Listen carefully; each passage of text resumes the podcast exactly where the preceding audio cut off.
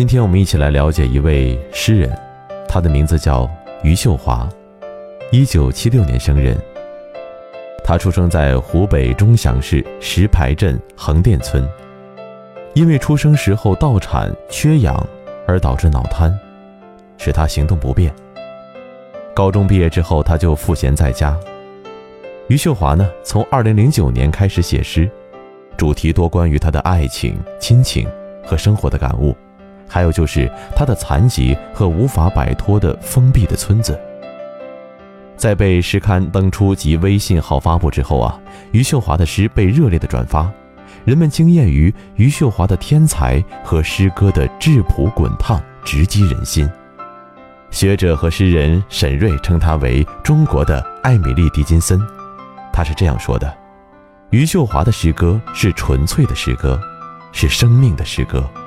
而不是写出来的充满装饰的盛宴或家宴，而是语言中的流星雨，灿烂的你目瞪口呆，感情的深度打中你，让你的心疼痛。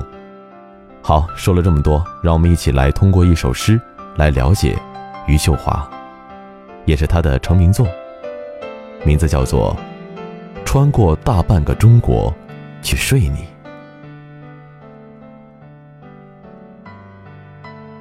其实，睡你和被你睡是差不多的，无非是两具肉体碰撞的力，无非是这力催开的花朵，无非是这花朵虚拟出的春天，让我们误以为生命被重新打开。